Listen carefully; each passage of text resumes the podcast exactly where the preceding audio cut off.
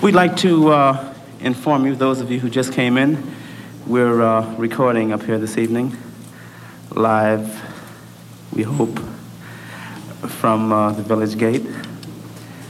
We'd like for y'all to help us get in the groove. Let your hair down and come on and get in the music with us. We would like to do for you at this time a brand new composition of ours written about a mythical young man of rather dubious character. Uh, we'd like to have you all join in with us on this one and help us find the groove by patting your feet or popping your fingers or clapping your hands or shaking your heads or shaking whatever else you want to shake. While we do a little thing we call filthy McNasty.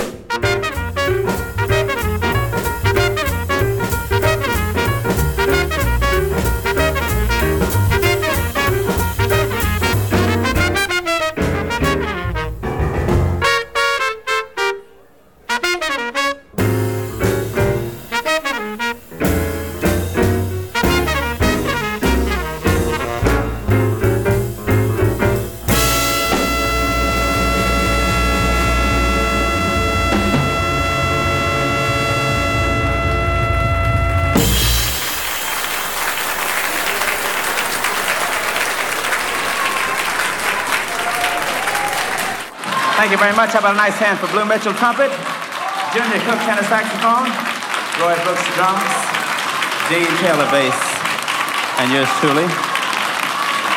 Thank you very much. Thank you.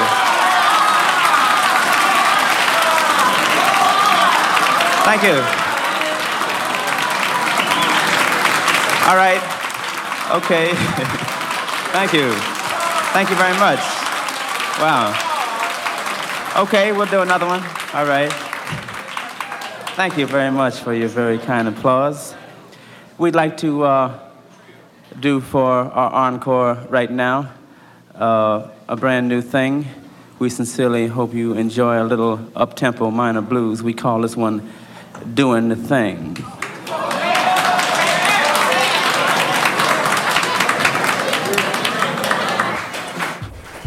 TSF Jazz, Jazz Live, Sébastien Devienne.